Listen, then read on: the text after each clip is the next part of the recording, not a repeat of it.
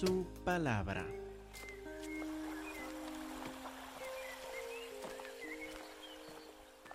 Hermanos, por favor, abren sus Biblias a Lucas capítulo 3. Lucas 3, como ustedes saben, habiendo visto la lección de escuela dominical, vamos a concentrar en versículos 1 a 22. Lucas 3, 1 a 22, por favor. Aprendemos del bautismo de Cristo Jesús, pero aún más que esto, Lucas dedica más versículos a la preparación de la gente por la venida de Cristo Jesús por la manifestación de su ministerio público en su bautismo.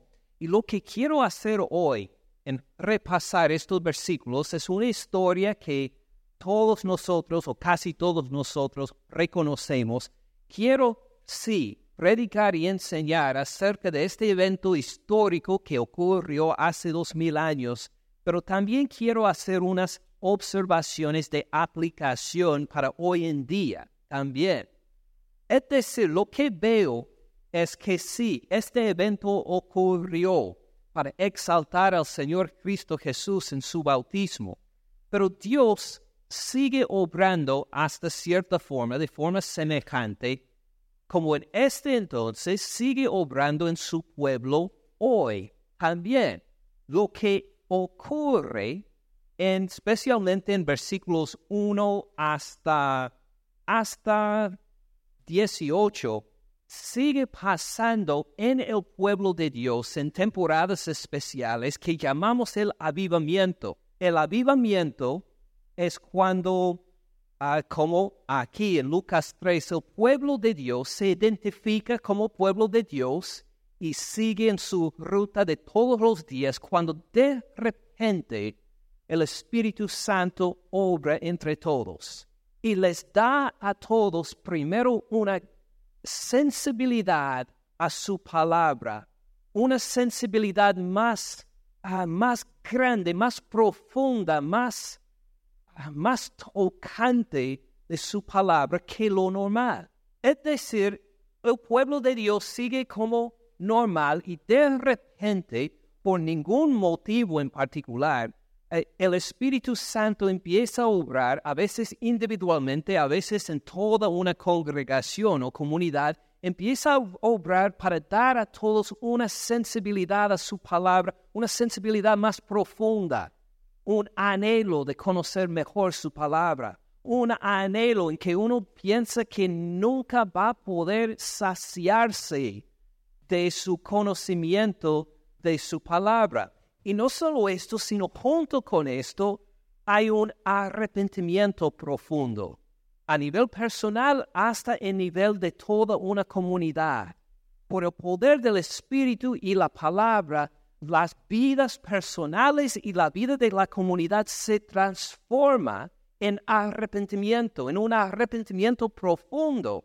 Y junto con esto, se acerca a Dios como una comunión más íntima, más apreciada. Cuando estos cuatro, voy a decir cuatro características, cuatro acciones pasan en la vida de un cristiano, en la vida de una iglesia, la vida de una comunidad, se llama avivamiento. Primero, una sensibilidad más profundo, más sensible a la palabra de Dios. Segundo, que hay un arrepentimiento profundo para luego experimentar una comunión más dulce, más apreciada de su presencia. Esto es lo que pasa aquí en Lucas capítulo 3 y es lo que ah, vamos a ver no solo en Lucas 3, sino viéndolo ahora. Ah, dije cuatro características, de verdad, y solo les di tres. Bueno, hay tres características, lo que sea el número. Lo importante es que reconozcamos en un avivamiento el que es el pueblo de Dios ya, primera característica. Segundo, tiene un hambre por su palabra, empieza a tener una sensibilidad hacia su palabra, segunda característica. Tercera característica, se arrepiente de sus pecados profundamente. Cuarta característica, ahí está, para convivir con Dios con una intimidad con un convivio impresionante. Vamos a ver no solo lo que pasó hace dos mil años antes del bautismo de Jesús, sino lo que pasa hoy cuando obra el Espíritu Santo por su palabra, ahora en Lucas capítulo 3. Vemos primero que es la obra del Espíritu Santo. Lean versículos 1 y 2. En el año decimoquinto del imperio de Tiberio César, siendo gobernador de Judea Poncio Pilato, Herodes, tetrarca de Galilea, y su hermano Felipe, tetrarca de Iturea, de la provincia de Traconite, y Lisanias, tetrarca de Abilinia, siendo sumos sacerdotes Anas y Caifás. Siete líderes menciona Lucas para presentar, para poner introducción a lo que estamos por leer. Vino palabra de Dios a Juan, hijo de Zacarías, en el desierto. Ahora, es que Tiberio César un día, reflexionando en su palacio en Roma, dijo, hmm, necesitamos un avivamiento en la Palestina. ¿Cómo lo vamos a lograr? ¿Así pasó este avivamiento? No, no. Es que Herodes estaba pensando, necesito algo que va a levantar al pueblo para acercarnos a Dios. Necesitamos un avivamiento, que la palabra de Dios esté en vivo entre nosotros. Así dijo Herodes para empezar este capítulo? Tampoco. De hecho, estos siete señores, hasta los dos espirituales aquí, Anas y Caifás, parece que no tienen nada que ver con Dios. Igual cuando pasa un avivamiento espiritual, el día de hoy, personalmente una, comunidad no es planeado por los hombres no viene porque la gente decidió, vamos a tener un avivamiento de tal fecha a tal fecha.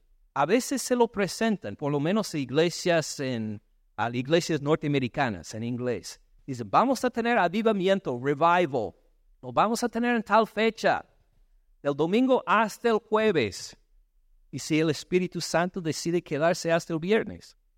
No, no, no, no, no, solo hasta el jueves está. Así son los planes de los hombres. Queremos decir qué día, qué hora, que, que se concuerde con nuestro horario. En cambio, cuando Dios obra para avivamiento, Él lo hace según sus propios planes y en el lugar que Él quiera. Y es evidente que es esta obra de avivamiento es del Espíritu Santo, porque mire cómo dice vino palabra de Dios a Juan, hijo de Zacarías, ¿en dónde? En el desierto. Él fue por toda la región contigua al Jordán. ¿Qué clase de región es esto? Desierto también, predicando el bautismo del arrepentimiento para perdón de pecados, como está escrito en el libro de las palabras del profeta Isaías, que dice, voz que clama en el desierto. Y luego en versículo 7 dice, decía a las multitudes que salían para ser bautizadas por él. Él no fue una recorrida para Jerusalén, luego para eh, Nazaret y otras, otros pueblos grandes. Él estuvo en el desierto. ¿Y quiénes llegaban a él? Mire bien, versículo 7. Decía a qué y salían para ser bautizados por él. ¿A qué? ¿A quiénes? Las multitudes. Para Lucas ni es suficiente decir la multitud, porque seguía viniendo en olas. ¿A dónde? Al desierto para escuchar la palabra de Dios y ser bautizados por el arrepentimiento. Ahora, ¿cuántos de ustedes asistirían si dijéramos, vamos a tener el culto el domingo en el desierto? Vayan unos días, seleccionamos un lugar apartado, vamos a decir Monroe, donde vivir. No, vamos a ir aún más lejos, vamos a escoger un campo en el condado Putnam, ¿Ustedes saben dónde está el condado Putnam? No, no, está lejos, está en medio de ninguna parte, poca gente vive ahí. Hay más vacas que personas en ese lugar. ¿Iría allá para escuchar una predicación? Probablemente que no. Si estuviéramos allá afuera en el calor del día, si estuviéramos en el frío, dirían, creo que sí voy a asistir a esa iglesia. Pasaría, Solo el Espíritu Santo puede hacer la obra que la gente vacíe las ciudades como Jerusalén con sus comodidades, con toda la gente a quien conoce para pasar días en el desierto para ser arrepentidos, digo, bautizados y para escuchar la palabra de Dios. No hay nada atractivo en el desierto para llegar a escuchar la palabra de Dios ahí, a menos que esté de veras la palabra de Dios obrando por su Espíritu Santo. Si está obrando Dios por su palabra y su Espíritu Santo, vale la pena. Uno entonces va al desierto, uno dice que si a donde sea que esté, en medio del mar aún, quiero estar en la presencia de mi Señor cuando se predica su palabra con el poder del Espíritu. Note entonces esta primera observación. Un avivamiento, igual como en ese entonces, se hace solo por la obra del Espíritu Santo. Uno puede orar para pedirlo, uno puede ayunar pidiendo que el Señor hace esto, uno puede hacer planes y esperar, pero no lo hace según los planes del hombre. Cuando Dios mueve por su Espíritu Santo, Él mueve a su propio horario cuando y donde Él quiere. Note también una segunda observación. En el avivamiento, como en este entonces, uno se acerca a Dios por el arrepentimiento, no de ninguna otra forma. Uno se acerca a Dios por el arrepentimiento.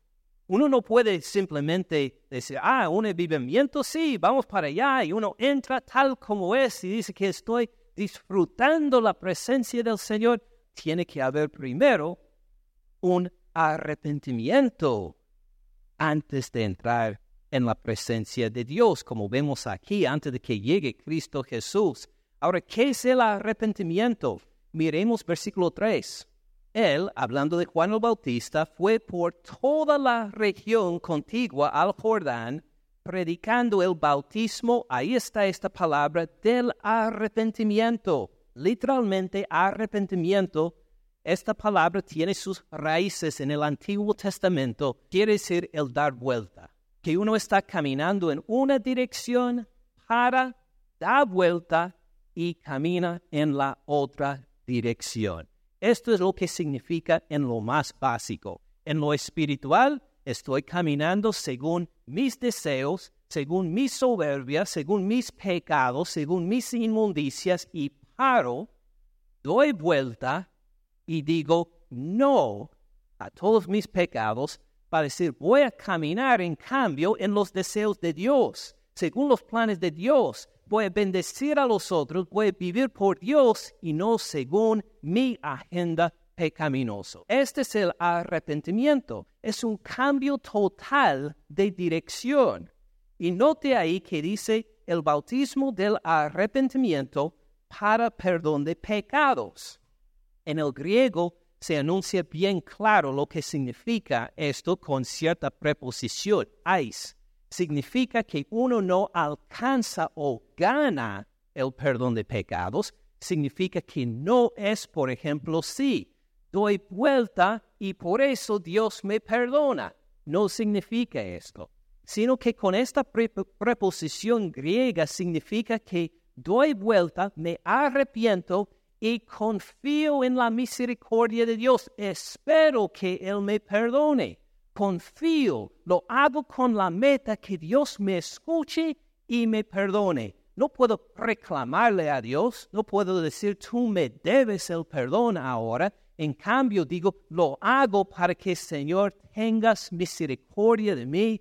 Por favor, por favor, derrama tu misericordia sobre mi vida. Perdona mis pecados, Señor. Uno lo hace para, no dice para ganar perdón de pecados, sino con esta meta. Lo hago esperando que me escuches, Señor. Por favor, escuchen mi clamor, uno dice, llamándote a ti que perdones mis pecados. Note también que en este arrepentimiento, cambio total de dirección, haciéndolo, clamando a Dios por su perdón, que uno se siente bastante mal. Uno no se siente muy de buen humor descubriendo sus pecados delante de Dios. Cuando uno confiesa, igual como vimos en los salmos en la escuela dominical, cuando confiesa sus pecados a Dios, confiesa lo que ha en lo que ha fallado delante de Dios, confiesa sus inmundicias, todos sus planes malos que se llevó a cabo en su pecado, confiesa todo lo, lo ah, todas sus inmundicias, sus transgresiones, y uno no se siente bien en este proceso. Uno se siente como dice ahí en versículo 7. Decía a las multitudes que salían para ser bautizadas por él, oh generación de víboras, víboras, el animal más bajo, el animal más menospreciado, el animal más asociado con Satanás. Ellos eran del pueblo de Dios, eran judíos, pero les llamaba víboras. ¿Por qué? porque reconocen que en su pecado así se ven delante de Dios. En su pecado, sin el arrepentimiento, reconocen que merecen este castigo como recibirían un ser, una serpiente en la presencia del Santísimo Dios. Esto no solo es mi palabra, mi comparación, ni de Juan el Bautista. Miren, con un dedo en Lucas 3, adelante sea Romanos. Romanos 3:13. Aquí Pablo describe nuestro pecado, en particular los pecados de nuestra boca, la mentira, el engañar a otros, el exagerar las cosas para que otro no vea la verdad, este, una clase de pecado de la boca, el chisme, menospreciar a otros, todas estas cosas. Ahora, entre nosotros, no se ve tan mal, ¿verdad? Porque nosotros somos mentirosos de naturaleza. Y si decimos una mentira, decimos que, bueno, por lo menos no es tan fuerte como otros han dicho. No lo hago con tanta frecuencia como lo hacen los otros y que, oh sí, he chismeado, pero fue necesario chismear considerando la situación y, que, y ponemos excusas y nos comparamos con los demás y decimos, no he matado a nadie, eh, no he robado y estas cosas. Por eso estoy bien. Si miento de vez en cuando, ¿qué importa? Nos comparamos entre nosotros, pero no nos comparamos a la vista del Dios Santo. Y no tolera el pecado. Y tiene que juzgar el pecado. A la vista de Él, Pablo describe nuestras mentiras y nuestros chismes y otros pecados de la boca acá. Sepulcro abierto es su garganta. Oh, Pablo va citando el Antiguo Testamento. No solo es palabra de Pablo, es palabra de Jehová Dios. Sepulcro abierto es su garganta. Imagine ver un ataúd en que el cadáver ya estuvo de por años pudriéndose y uno se lo abre Imagine por un momento si puede el olor que saldría de ahí. El asco que se sentiría uno a ver ese cadáver. Uno diría, por favor, quiten esto, ni quiero verlo, por favor, ni mencione estas cosas. Dice Dios, sepulcro abierto es su garganta cuando abrimos la boca para mentir. Ah, esto es lo que ve Dios. Así lo interpreta Dios cuando decimos, aunque sea una mentira, unas palabras de chisme. Sepulcro abierto es su garganta. Con su lengua engañan. Veneno de áspides de la serpiente más venenosa hay debajo de sus labios. cuando nos quejamos de otros, cuando los criticamos, cuando los menospreciamos, cuando chismeamos sobre ellos, es como morderle a otro y dejar salir el veneno a esta persona. Su boca está no solo de vez en cuando en maldición y de amargura, está llena. No hay espacio para palabra buena. Está llena de maldición y de amargura. Y así dijo Jehová Dios, describiendo a todos nosotros, sin faltar uno. Generación de víboras, dice Juan el Bautista en Lucas capítulo 3. Lo dice con razón, así los ve Dios, así nos ve Dios cuando andamos sin el arrepentimiento en nuestro pecado, no importa cuán pequeños nos parecen nuestros pecados a la vista de Dios, generación de víboras. Así que el arrepentimiento no nos hace salir bien, no nos hace sentir como que, no nos hace sentir bien, no nos hace sentir como que Oh, qué día tan alegre tuvimos en la iglesia de hoy. En cambio, al hablar del arrepentimiento nos hace sentir mal desde lo más profundo de nuestro ser. Generación de víboras, dijo a las multitudes que vinieron al desierto para ser bautizados por él. Note también que el arrepentimiento nos hace sentir inseguro porque nos quita toda nuestra seguridad con que cubríamos nuestros pecados antes. Nos hace sentir inseguros. Por ejemplo, en versículo 8, dijo Juan el Bautista, hagan pues frutos dignos del arrepentimiento y no comiencen a decir dentro de ustedes mismos, ni empiecen a pensar esto. Tenemos a Abraham por padre. Ah, somos hijos de Abraham, somos de la familia de Dios, ya soy judío, ya soy del pueblo de Dios, ya me he identificado con el pueblo de Dios, o hoy mismo, ya me identifico con una iglesia, ya me identifico con Cristo Jesús, ya hice esto. No piensen en encubrir sus pecados, no piensen en evitar el arrepentimiento por decir que ya lo hice una vez, ya estoy eh, comprometido con Dios, ya me identifico con el pueblo de Dios. Si utilizamos el nombre cristiano, si utilizamos nuestro testimonio, si utilizamos las obras pasadas de Dios en nuestra vida para seguir adelante en nuestro pecado, estamos basándonos en una fundación muy insegura con Dios. Y aunque nos llamemos pastor, anciano, líder, eh, cristiano de hace muchos años, aunque no tenemos el nombre de uno que ha sido cristiano de por décadas, todas estas cosas no tienen valor si andamos cubriendo nuestros pecados con un corazón endurecido hacia nuestros pecados. El pueblo de Dios en, en, este entonces podía decir, somos hijos de Abraham, somos garantizados lugar en los cielos, dice el apóstol Pablo a Timoteo. A Timoteo, uno que servía su colaborador, dijo, asegúrate de tu salvación. Asegúrate de tu salvación y la salvación de los que te escuchan.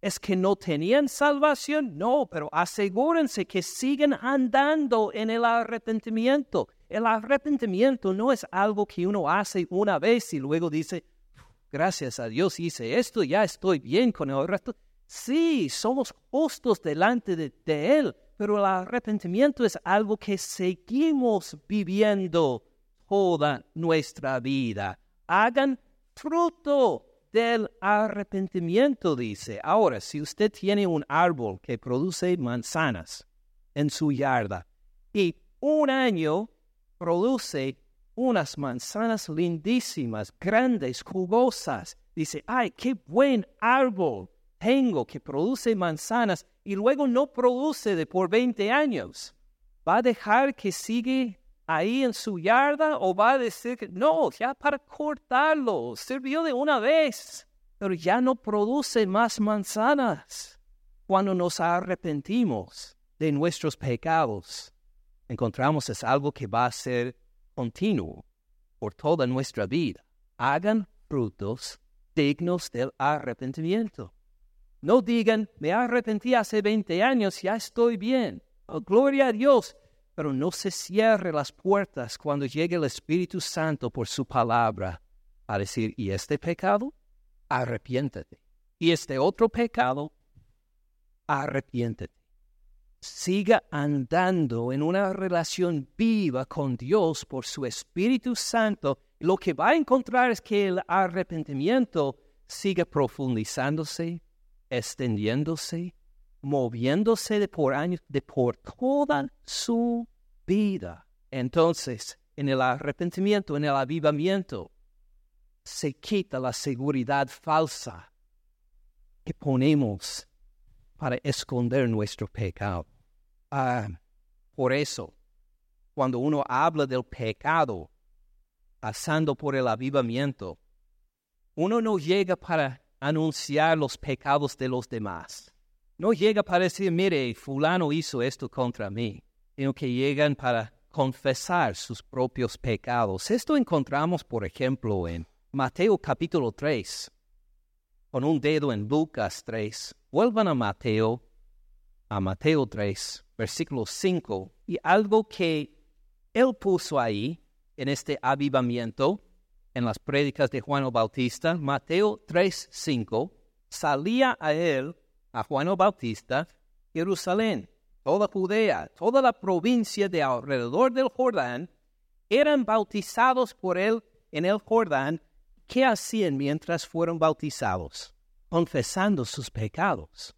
Declaraban ahí en sus bautismos sus pecados delante de Dios con deseo que Dios viera esta obra de arrepentimiento y en su misericordia le diera el perdón de pecados. Ah, Marcos nos dice lo mismo, si quieren verlo después, vamos a volver ahora por Lucas 3 para ver que así obra el avivamiento hoy en día también. En el avivamiento cuando llega la palabra de Dios por el poder del Espíritu Santo, cuando le toca la vida y uno se siente el peso de sus pecados que no le puede quitar, que clama a Dios pidiendo perdón por sus pecados, llega a confesar sus pecados delante de Dios. Y es bien notable la diferencia.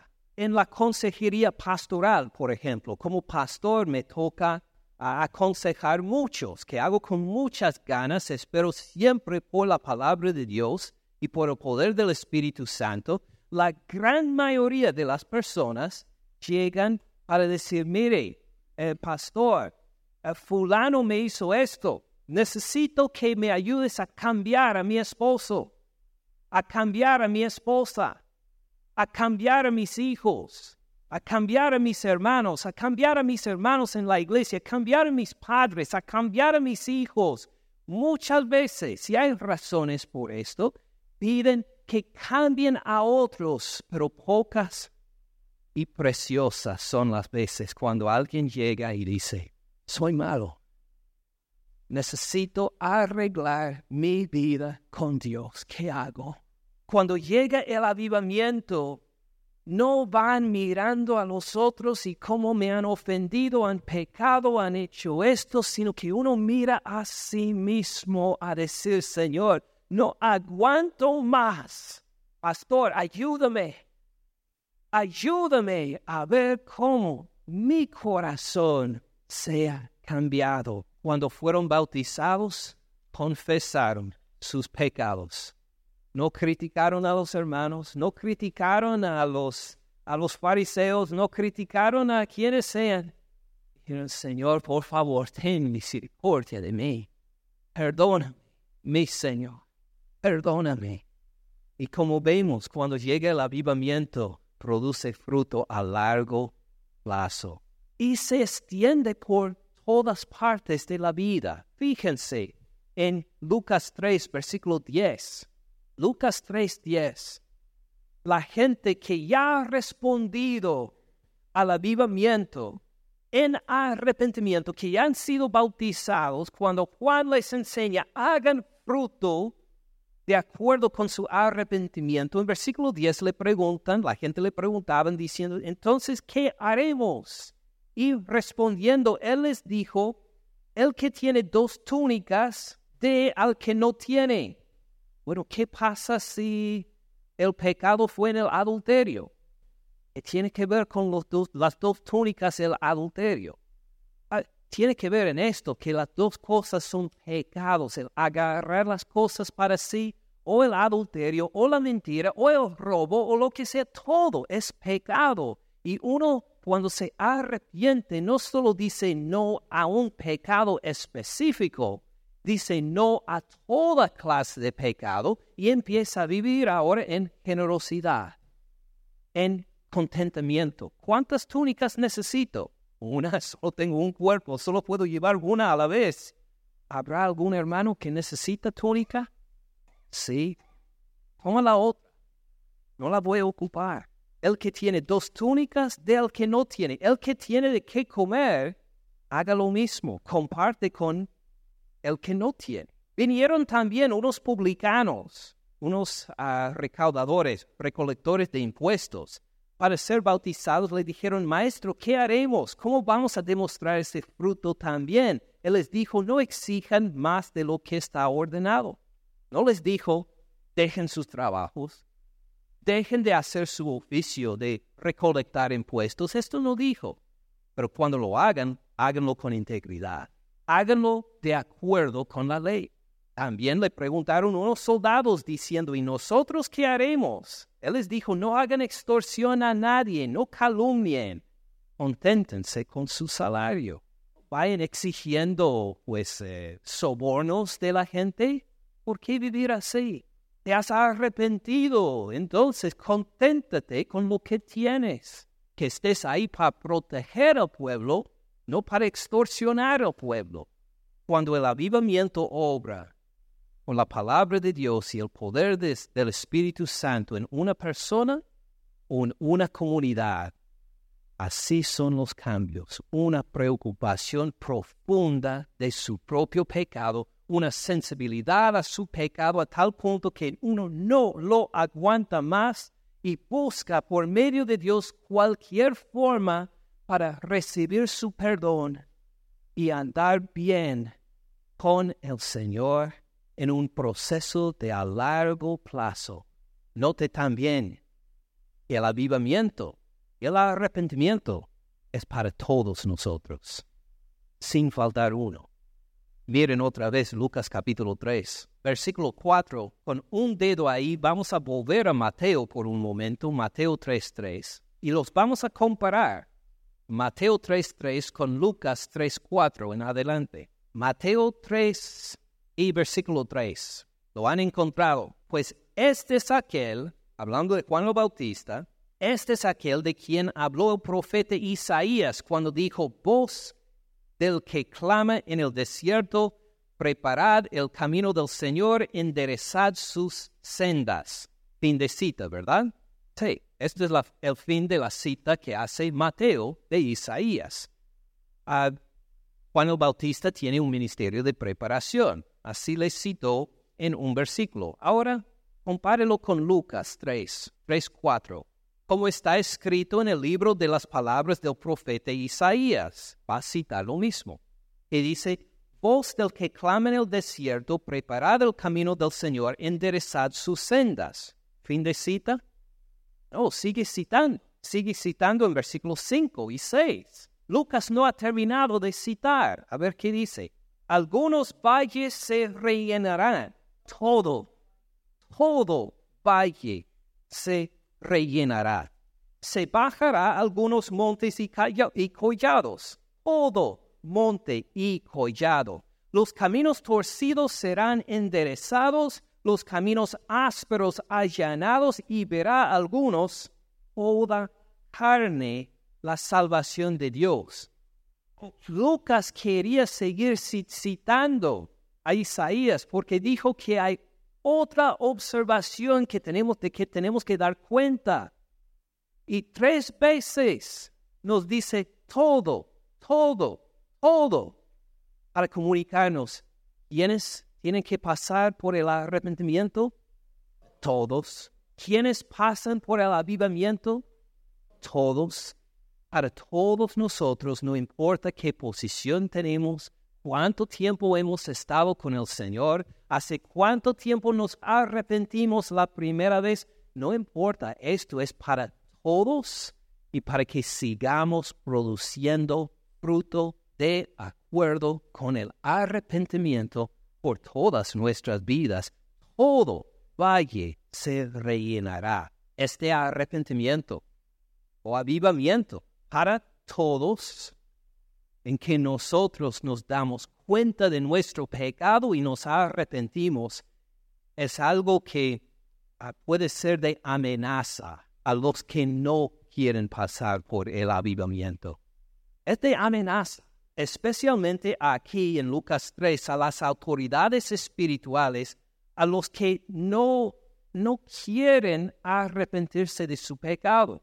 Por ejemplo, no tenemos tiempo para leerlo ahora, pero en casa lean Segunda Crónicas capítulo 20. En casa todo el capítulo de Segunda Crónicas 20. Ahí es otro ejemplo del avivamiento y del arrepentimiento que se hace de acuerdo con lo que Dios quiere en el Antiguo Testamento. Se arrepiente el rey Josafat, se arrepienten los levitas, y ahí mismo en el templo en Jerusalén, el rey, los levitas están juntos alabando al Señor, declarando sus pecados, rasgando su corazón en arrepentimiento delante de Dios. Dios los escucha, los perdona y los protege. Para leer en casa, Segunda Crónicas 20. ¿Quiénes lo hicieron? El rey, los levitas, todo el pueblo de Dios en el templo en Jerusalén. ¿Quiénes están dirigiendo el templo aquí en Lucas 3? Anás y Caifás, dos señores conocidos históricamente por ser corruptos, por no seguir las leyes de Dios. Entonces, ¿dónde hace Dios su, su avivamiento? ¿Se acuerdan en dónde? En el templo, en Jerusalén. Él decidió, no puedo obrar ahí. No puedo, porque no tienen sensibilidad a mi palabra, no buscan el avivamiento, no quieren arrepentirse. Voy a llevar mi obra entonces otra vez al desierto como fue en los tiempos de Moisés. En el monte Sinaí, cuando recogía a mi pueblo y empezó a obrar. El arrepentimiento para perdón de pecados. Entonces Juan les enseñó a todos, lleguen con su cordero al templo para sacrificarlo en el altar como sacrificio para el pecado. Así les dijo. No, ¿dónde está el sacrificio acá? No lo menciona. Por lo menos ahora. Qué peligroso es esto para las autoridades en Jerusalén ellos tienen el templo. Ellos tienen los sacrificios. ¿Quién es ese que dice que tiene palabra de Dios y que le llama a la gente al arrepentimiento en el desierto? Llega a ser una amenaza muy grande para ellos, algo que les hace sentir muy incómodo. Por eso el motivo de la pregunta de Jesús con un dedo en Lucas 3, Lucas 20, versículo 1, sucedió un día que enseñando Jesús al pueblo en el templo y anunciando el Evangelio, llegaron los principales sacerdotes y los escribas con los ancianos y le hablaron diciendo, dinos, ¿con qué autoridad haces estas cosas? ¿O quién es el que te ha dado esta autoridad? Respondiendo Jesús les dijo, les haré también yo una pregunta. Respóndenme. El bautismo de Juan. Bautismo para arrepentimiento, para perdón de pecados. ¿Verdad? El bautismo de Juan era del cielo o de los hombres. pregunta bien fácil. ¿Él lo hizo con la autoridad de Dios o solo es algo que él inventó por sí mismo? Versículo 5, entonces ellos discutían entre sí diciendo, ah, si decimos del cielo, dirá Jesús, ¿por qué pues no le creyeron? Si decimos de los hombres, todo el pueblo nos apedreará, porque están persuadidos todos de que Juan era profeta. Eh, respondieron que no sabían de dónde vino este ministerio de Juan el Bautista, bautizando a la gente para arrepentimiento y para perdón de pecados en el desierto. Sí, no sabemos. Ah, para nosotros, ¿de qué autoridad vino? De la autoridad de Dios, es bien obvio. Acabamos de leerlo en Lucas 3. Palabra de Dios vino a Juan. ¿Por qué no lo vieron? Porque estaba fuera de su comodidad. Tenía que estar en el templo. ¿Por qué fue predicando en el desierto? Eh, tenía que llegar con sacrificios, a dar sus diezmos, a dar sus sacrificios, a dar todo esto. Tenía que estar en nuestra estructura. Por eso no lo creemos, pero no vamos a decir nada para no enojarle a la gente. Dios, cuando obra para avivamiento, cuando nos guía individual o como comunidad en el arrepentimiento, se siente muy incómodo a los que no se, a los que no se quieren arrepentir. Como en este caso, a los fariseos, los ancianos del pueblo, eh, los sumos sacerdotes, se sienten muy incómodos porque ya tienen su estructura. Todo va bien. Recibían mucho dinero ahí en Jerusalén y todo pues estaban con autoridad y mando y de repente le interrumpe Dios. Imagine esto. Les interrumpe Dios, hablando del pecado, de la necesidad de arrepentirse, y se sienten, no, no, no, no, no vamos a participar en esto. Esto está fuera del límite. Si uno, si a uno no le gusta el arrepentimiento, el arrepentimiento le va a doler más y le va a causar más ansiedad cuando vea que otros alrededor se arrepienten. Cuando ven que otros se arrepienten de sus pecados y usted dice que no, no lo necesito, no lo quiero, por favor no hable de mis pecados, estoy bien con Dios, se va a sentir cada vez más incómodo al estar entre las personas que de veras examinan sus corazones, se arrepienten de su maldad y buscan y anhelan el perdón de Dios. Note también una observación más. Tal vez una de las cosas más importantes, seguramente lo más importante.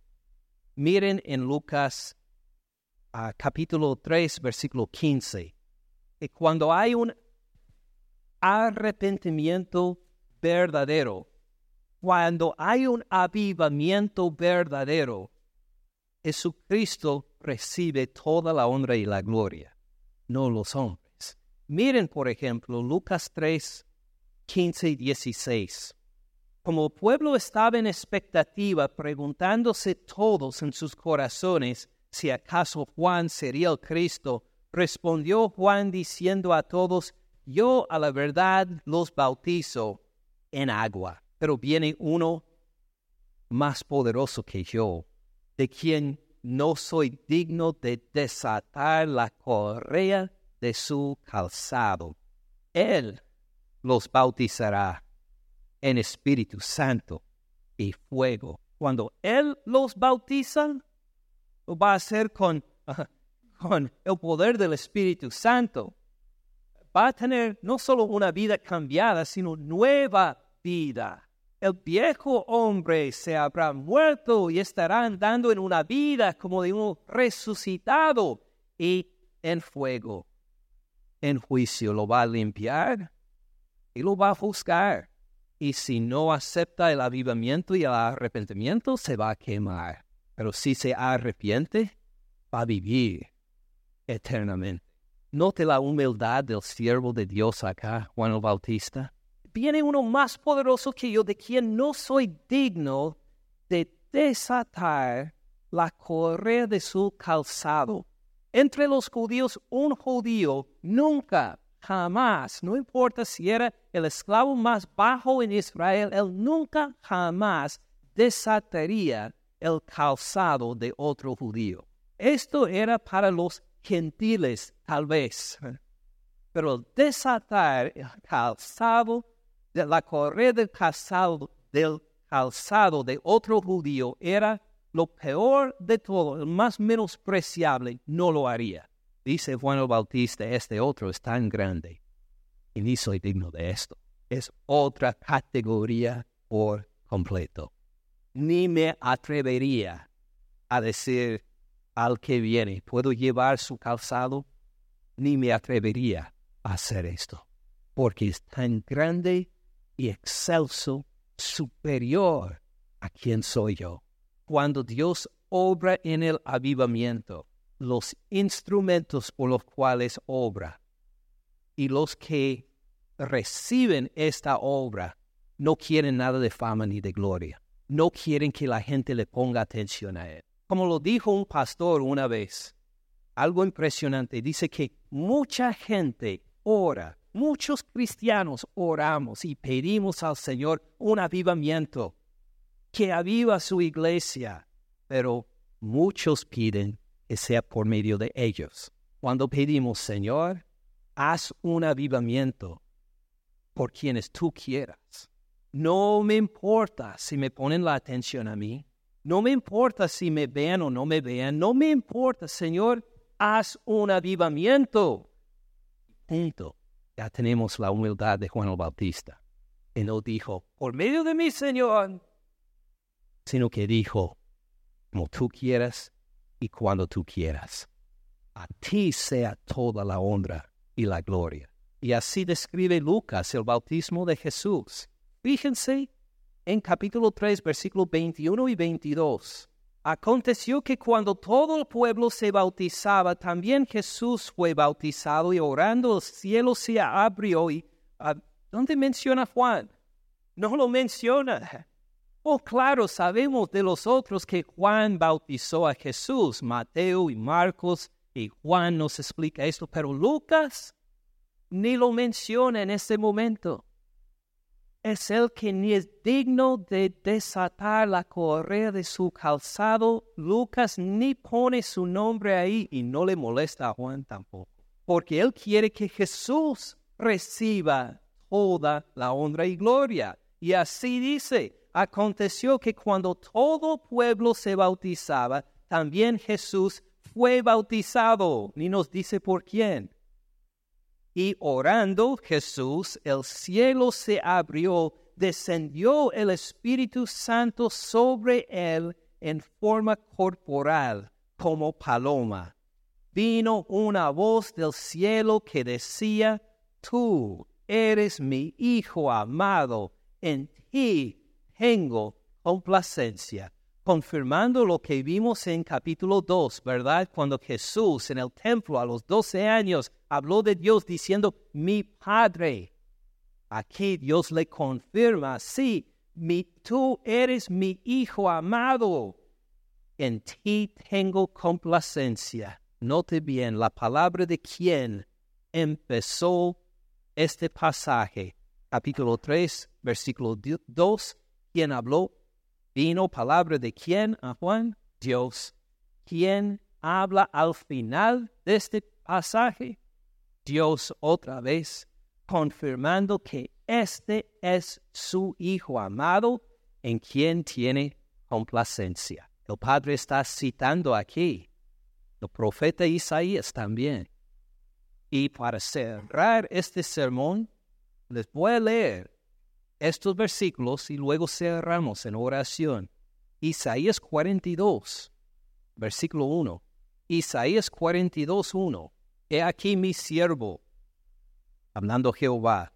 He aquí mi siervo, yo lo sostendré, mi escogido, en quien mi alma tiene contentamiento.